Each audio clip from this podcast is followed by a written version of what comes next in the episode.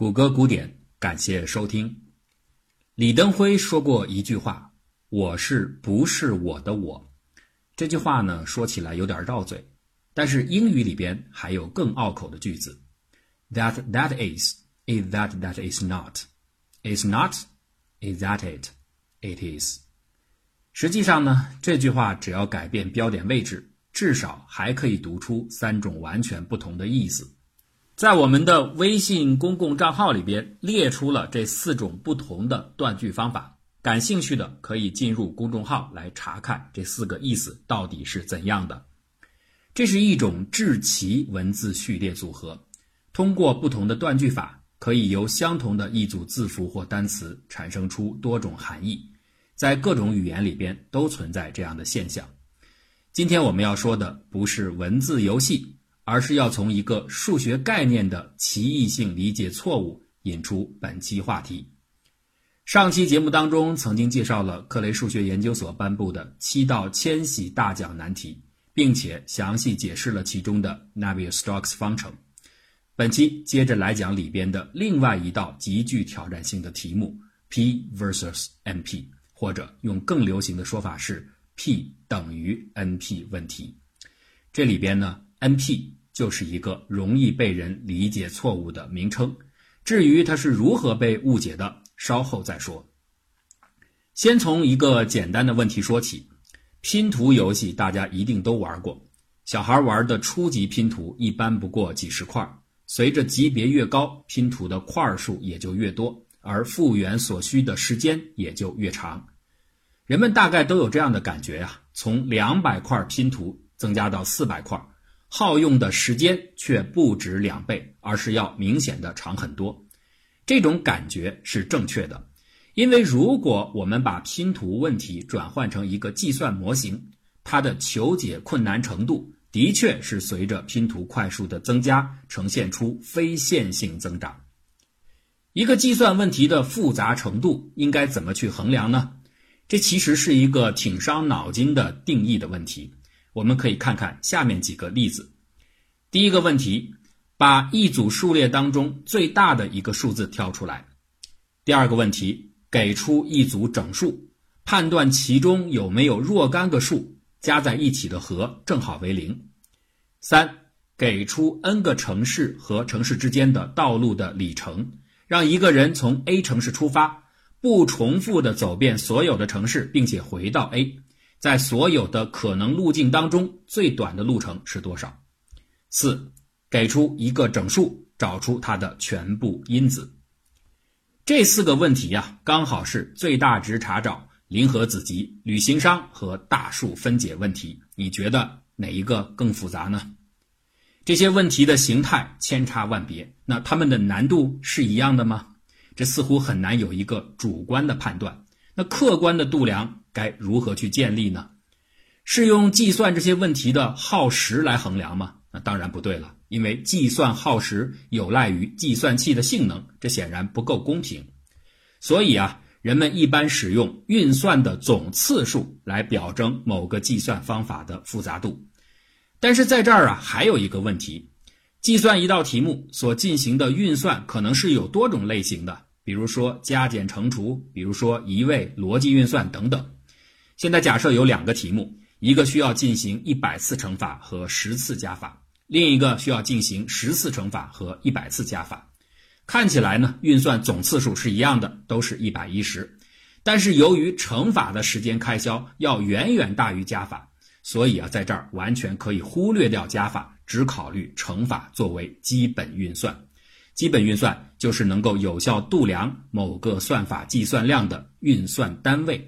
那在更一般的情形下，这个单位可以是人们定义出来的若干计算步骤的组合，这个组合会在某算法当中不断的被执行，所以它可以成为该算法计算规模的度量单元。研究者其实并不关心单次基本运算的耗时长短，因为这不反映复杂度。真正关键的是要考察在求解一个问题的时候。计算量随着问题规模的扩大而表现出来的增长趋势，这才是算法复杂度的本质。增长趋势呢，可以分为如下几种情形：如果问题的规模扩大 n 倍，什么是问题的规模呢？我们可以类比到拼图游戏当中，就是拼图的块数增加 n 倍，那个块数就代表了拼图游戏的问题规模。如果这个规模扩大 n 倍，而求解的总计算量也随之增加 n 倍，这种增长就是线性增长，即为 O(n)。O(n) 的意思就代表着和 n 成比例关系。如果问题的规模扩大 n 倍，运算次数扩大为 n 的平方倍、立方倍、四次方倍等等等等，这样的增长就叫做密集增长，即为 O(n) 的 k 次方，k 就是增长的幂次。如果问题的规模扩大 n 倍，计算量增长的速度比密集数还要快，比如说指数级或者阶乘级的攀升。这就称作指数增长或者超指数增长。一般说来呀，衡量一个算法的优劣，并不是看它在处理小规模问题时的表现，而是看它在问题规模增大时计算总量的膨胀程度。计算复合的增长速率越慢，说明算法的复杂度越低。就像是拼图问题一样，如果拼图的总块数只有四块或者八块，那问题的规模就很小。这个时候啊，你即使不用任何的拼图技巧，上来随便抓几块就开始尝试，这种硬凑方法也是可以很快给出答案的。但是这不能说明硬凑是一个好方法，因为从计算角度来说，硬凑就是一种暴力搜索法。那暴力搜索在拼图规模变大的时候，会带来计算负担的指数级暴增，从而让求解变得越发不可能。对于拼图问题来说，暴力搜索法的运算复杂度甚至达到了 O 四的 n 次方乘以 n 的阶乘级，真是令人恐怖的高。在算法复杂度的分级当中，低于或等于密集增长速度的就被称作多项式算法。一个问题如果具有多项式算法的解，就被称作 P 问题，也就是多项式问题。它的意思是。求解这个问题的时候，它的计算总时间可以用一个关于该问题规模的变量 n 的多项式来表示。比如说，拼图问题中，这个 n 的变量就是代表块数。如果实在听不懂这种解释，没关系，你就直接把多项式问题理解为一种容易计算的简单问题就行了。有简单就有复杂，有 p 就有 np。既然 p 代表着有多项式算法的简单问题，那很自然的，NP 就应该代表着没有多项式解法的复杂问题，也就是比较难算的问题。哎，我们经常会听到有程序员这样说：“这个题目是 NP 的，那没有其他办法了，我只好暴力了。”或者说 “NP 的，硬搜吧。”这些说法的潜台词就是，面对着有指数或超指数级复杂度的所谓 NP 问题。算法设计上没有更好的选择，只能用穷举法来应对。因为 NP 问题不存在简单的多项式级别算法。可就是在这儿啊，这些程序员出现了节目一开头所说的理解其意。NP 并不是非多项式 （non-polynomial） 的意思，而是非确定的多项式 （non-deterministic polynomial）。非在这儿要否定的不是多项式。而是确定性，多项式一词是跟在后面的，所以啊，NP 仍然是在说一种多项式的方法，而不是很多人错误理解当中的非多项式算法。可是啊，在这儿这个前缀“非确定”指的又是什么呢？它又怎么会让人们联想到非多项式的含义上面去呢？学计算机的人都知道图灵机模型。一条无限长的纸带，一个读写头，可记录有限状态的纸带的格子，也就是记忆单元，就构成了图灵机。在任何一个时刻，图灵机将会停留在纸带的某一个单元处，读写其中的状态信息，并且根据指令把机器置于有限状态当中的一种。人们目前使用的计算机采用的都是这个模型。不过呀，这只是图灵机里边。最简单的一种模型叫做确定式图灵机，也就是说，一个单元只能记录一个物理状态的机器。如果一个单元可以同时对应多个状态，这就构成了强大无比的非确定式图灵机。显然呢，这个非确定式图灵机只能停留在想象当中，因为在物理上还没有办法实现状态的并行。量子计算机呢，有某些类似于非确定式图灵机的特征，但它不是真正的非确定式图灵机。尽管如此啊，量子计算还是拥有着强大到难以想象的潜力。非确定式图灵机的多状态特性，让它的处理能力完全压倒了确定式图灵机。如果一个很困难的计算问题放在非确定式图灵机上，是可能获得多项式时间解法的。那这个时候，这样的问题就被称作非确定的多项式问题，也即 NP 问题。可见呢，NP 这个词原本的意思是说，在一个很牛叉的机器上的多项式算法。那这个定义呢，要基于无法实现的非确定式图灵机。那很自然的，人们就会关心。这个问题和能实现的确定式图灵机之间会有什么关系呢？研究者们很快发现，NP 问题如果移植到普通图灵机上执行，它会等价于这样的一类问题。这些问题啊，是否可以被确定式的图灵机快速的求解，并不能确定。但是如果给出了某个猜想的解，是一定可以在多项式时间内，也就是很短的时间内去验证这个解的正确性的。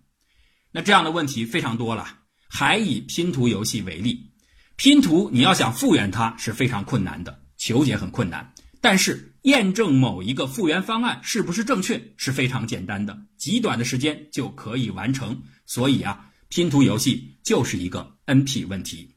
而从此之后呢，NP 问题的定义就转变了，变为可以在多项式时间内被图灵机验证的问题。P 问题要求多项式时间内可求解，NP 问题只要求多项式时间内可验证。那自然呢，这两者就分别成了简单问题和困难问题的代名词。又由于在实践当中，人们往往会发现困难问题的算法似乎都是指数以上级别的增长率，所以啊，人们就习惯性的把 NP 这个名号安在了非多项式问题的头上。谬误由此产生。接下来啊，一个很重要的问题出现了：多项式时间内可解，一定是意味着多项式时间内可验的。你想，解都算出来了，当然也就同时被检验了。这就是说，一个 P 问题一定是 NP 的啊，这也很好理解。一个简单问题当然可以看作是一个简化了的复杂问题，但是反过来的结论成立吗？一个 NP 问题。一定也同时是个 P 问题吗？从可验性能够推出可求解性吗？换一种表达方式来说，P 问题呢，当然是包含在 NP 问题里边的一个子集，但是这个子集是 NP 的真子集吗？全体 NP 问题里边，除了 P 问题以外，还存不存在另外的部分？这一部分当中的问题都是非多项式复杂度的，也就是说不是 P 的。如果确实存在这样的一个超出 P 的部分，那我们至少应该能找出一个反例，它不是多项式复杂度的 NP 问题。假如找到了这样的例子，就足以说明 NP 的集合比 P 集合要大，NP 就不等于 P。反之呢，找不到，这二者就是一回事儿，NP 就等于 P。那 NP 和 P 究竟相等还是不相等？现在仍然不清楚。这就是七大千禧大奖难题之一的 P versus NP 问题，至今未解的局面。凭直觉呀，多数人都会觉得 NP 不等于 P，NP 的范围应该比 P 更大，因为找出一个不能在多项式时间里边解出来，但是可以在多项式时间里验证给出的解是否正确的这样的例子问题，似乎很容易。我们最开始说的拼图游戏不就是这样吗？它可以迅速的被验证，但是它暴力搜索的算法复杂度居然达到了四的 n 次方乘以 n 的阶乘这个级别，那这当然不是多项式算法了，那不就证明了 NP 里边有比 P 更难的问题吗？可是千禧大奖啊，要是这么好证明，还会给他设立百万奖金吗？P 等于 NP 这个证明题目的古怪刁钻之处就在这儿。虽然包括专家在内的大多数人都相信 NP 集合里边含有比 P 问题更难的其他问题，可是这个例子就是找不到。问题出在哪儿呢？拼图游戏的穷举搜索法固然是非线性的，但是啊，你怎么知道拼图问题就不存在着其他的巧妙解法，而这个解法是多项式级别的呢？只要没有办法排除这种可能性，你就不能断言一个问题一定不是 P 复杂度的，也就不能肯定在 NP 里边存在着非 P 的例子。正因为排查一个问题所有的解法，这是极其困难的，所以在这儿出现了一个有趣的现象。一般说来呀，构造反例的反向证明要比正向证明来的简单，但是在 P 等于 NP 这个问题的论证上，人们反而在研究的初期没有太关注于找寻反例的工作，而是把更多的精力放在了正向，因为说到底呀，NP 这个集合。到底是在含有 P 的同时还有富余的空间，还是说它像紧身衣一样把 P 无缝的紧紧包裹着，以至于它就等同于 P？这个问题搞不清楚的深层次原因在于人们对 NP 集合的内部结构认知不清，没有描绘出所有 NP 问题在难度上分布的台阶。对搜索算法难度台阶的研究。在接下来的一段时间里，取得了令人惊讶的进展，以至于人们如今每每回顾这个成果，还是不由得叹服于数学之美。数学家们虽然暂时没有弄清楚 P 和 NP 的关系，但是啊，他们却在 NP 集合里找到了一个极为古怪神奇的子集合，称为 NP 完全问题，简称 NPC。为了说明 NP 完全问题是什么。我们先来看两个方程的求解例子。一次方程三 x 加四等于十，相信每个人都会解，一个减法，一个除法，结果就出来了。二次方程二 x 平方加四 x 减九等于二十三，也不难解，用求根公式就行。但是下面的问题是，解一次方程的时候，能不能套用二次方程的求根公式？答案是当然可以。你把一次方程看作是二次项系数为零的特殊二次方程不就行了？那一个简单的 NP 问题 A，如果可以在多项式时间内被变形成另一个 NP 问题 B，而 B 的解适用于 A，我们就说 A 被约化成了 B。刚才的例子当中，一次方程就被约化成了二次方程。以此类推啊，二次方程当然还可以被约化成三次、四次等更高次数的方程。可以看出，每一次的约化都是在提升了问题的复杂度的同时，也扩展了问题的代表面。二次方程比一次方程难，但是却能覆盖更多的方程个体。所以呀，约化就是一种深度加广度的升级工具。这种升级有什么用呢？非常有用。这恰好体现出数学家的聪明，他们的思路是这样的：如果 NP 问题里边的确有比 P 更难的问题存在，那说明 NP 集合里边存在着多个难度的台阶，P 台阶当然算一个。那在非 P 的台阶里边，难度或许还有更细的起伏的层次。要确认 NP 集合的这种垂直结构，必须创造出一种可对 NP 集合进行难度排序的工具。约化就是这种工具。我们首先找出某一个具体的 NP 问题 A 作为种子，从这个种子问题 A 出发，向上一路的约化提升，逐次得到更难的 A 一、A 二、A 三等等一系列 NP 问题。每一个排序更靠后的问题的解，一定适用于前面，从而形成了难度的向前覆盖。基于难度配合广度的规则。约化在让 NP 问题的难度逐渐走高的同时，也一定加大了它的覆盖面。数学家们很感兴趣的是，这样的提升进行到最后会发生什么？这个难度的提高有没有尽头？如果有所谓的最难水平，当约化进行到这个最难的 NP 问题 A 星的时候，此时它的覆盖范围会是怎样的？A 星的解向下兼容的所有 NP 问题。一定构成了 NP 集合的一个子集，那有没有可能从其他的种子问题 B 开始，也用类似的手法，通过 B 的约化序列得到它的最难问题 B 星以及 B 星覆盖的另一个 NP 子集？以此类推，是不是还有 C 星、D 星等等子集合？这些子集合之间是什么关系？用这种方法，是不是就把 NP 集合划分成了若干的区块，而各个区域的难度最高峰是不等高的？这是一个令人激动的研究构想。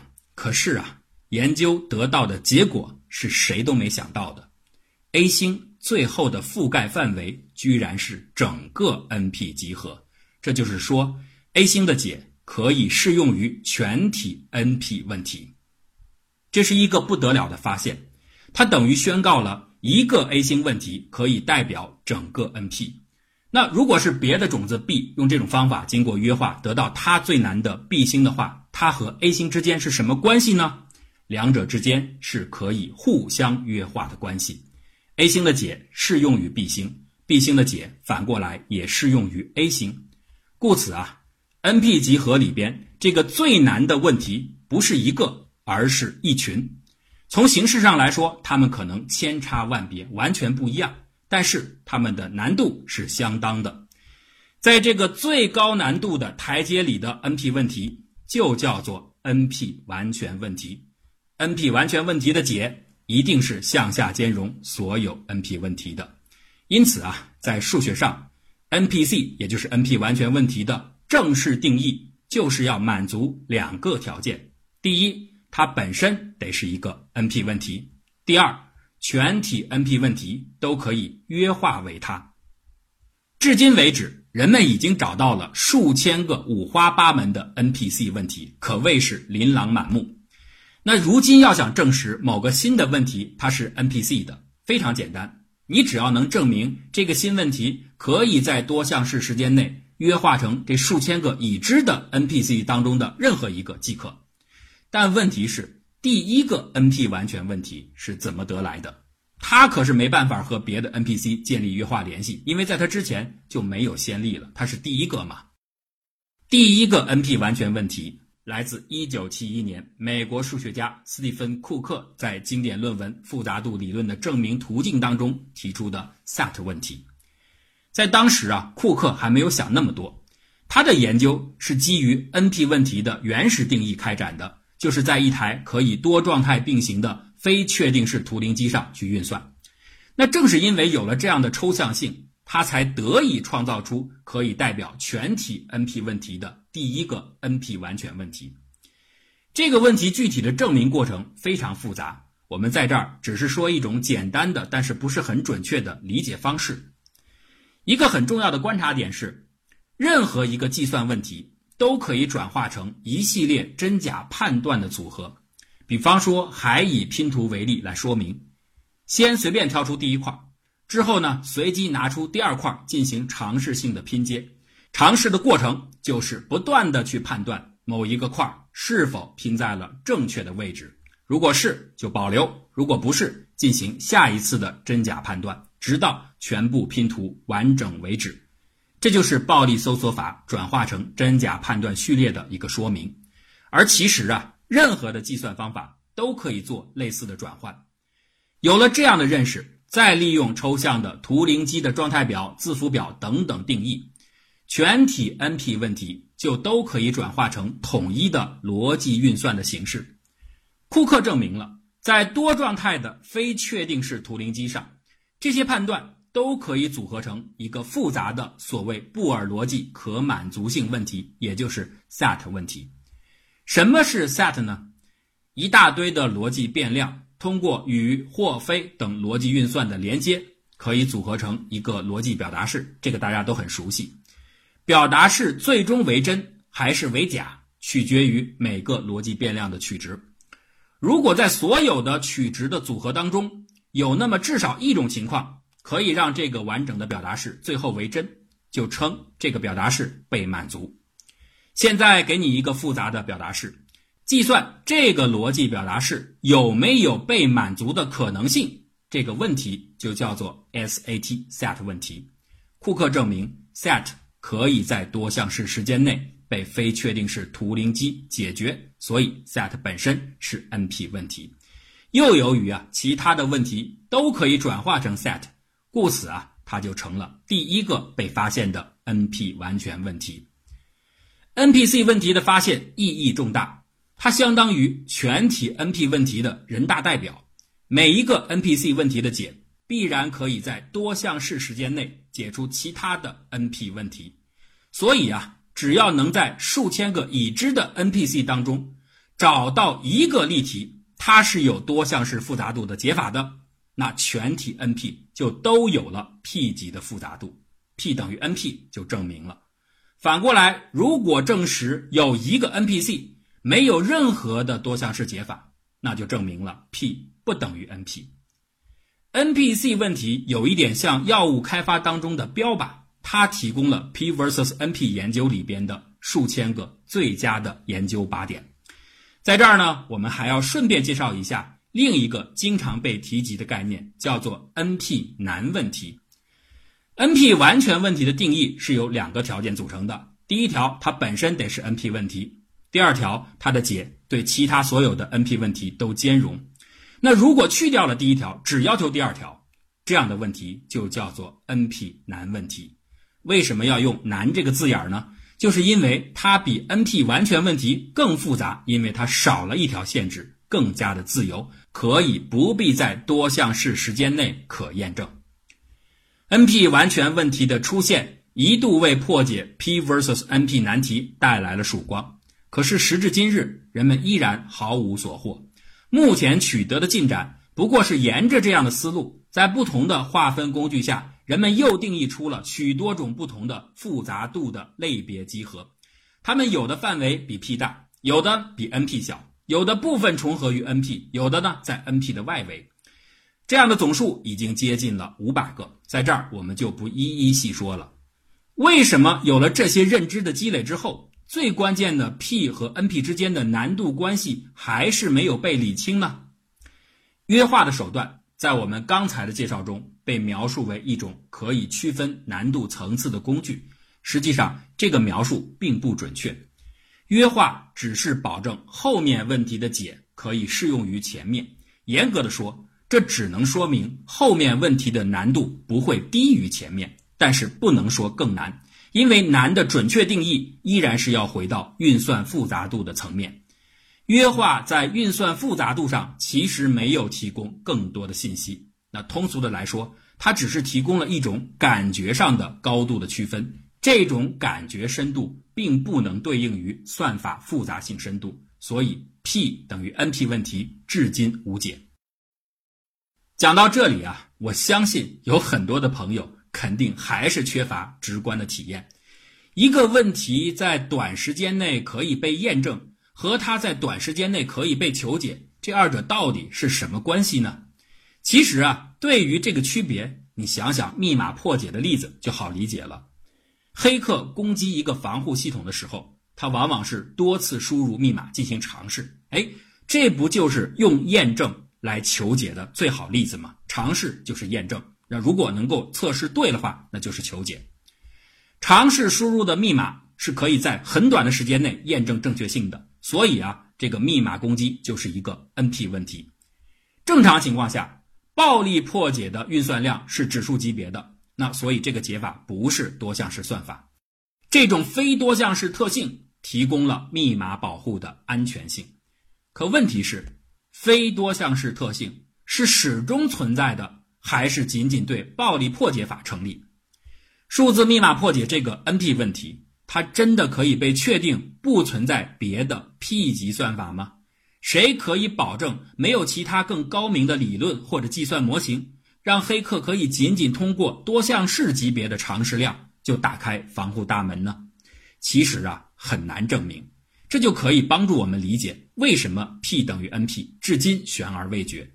但是反过来说，既然连银行这种事关千家万户金钱的系统都敢于放心的把它的安全性置于 NP 不等于 P 的这个假设基础上，坚定的认为数字密码的复杂度一定是超越 P 级的，我们就可以知道人们对 NP 不等于 P 的信心有多么强。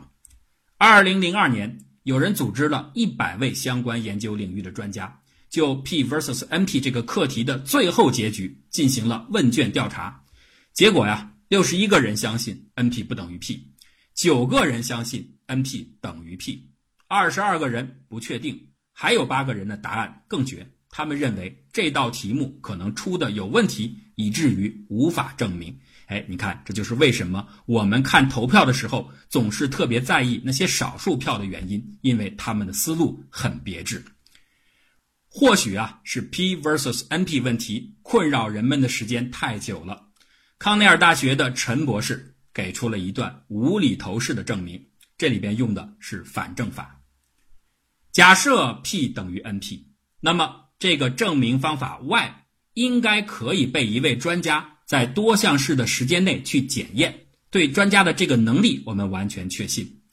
既然可以在多项式时间内去验证，那么证明本身就应该是一个 NP 问题。根据 P 等于 NP，证明本身也就同时是一个 P 问题。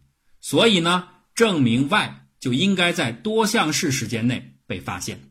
而在我们这一代人当中，y 至今仍未出现，所以这和前面是矛盾的。因此，NP 不等于 P，证明完毕。世界上最美的问题就是这样，看起来那么简单，但解起来又那么遥远。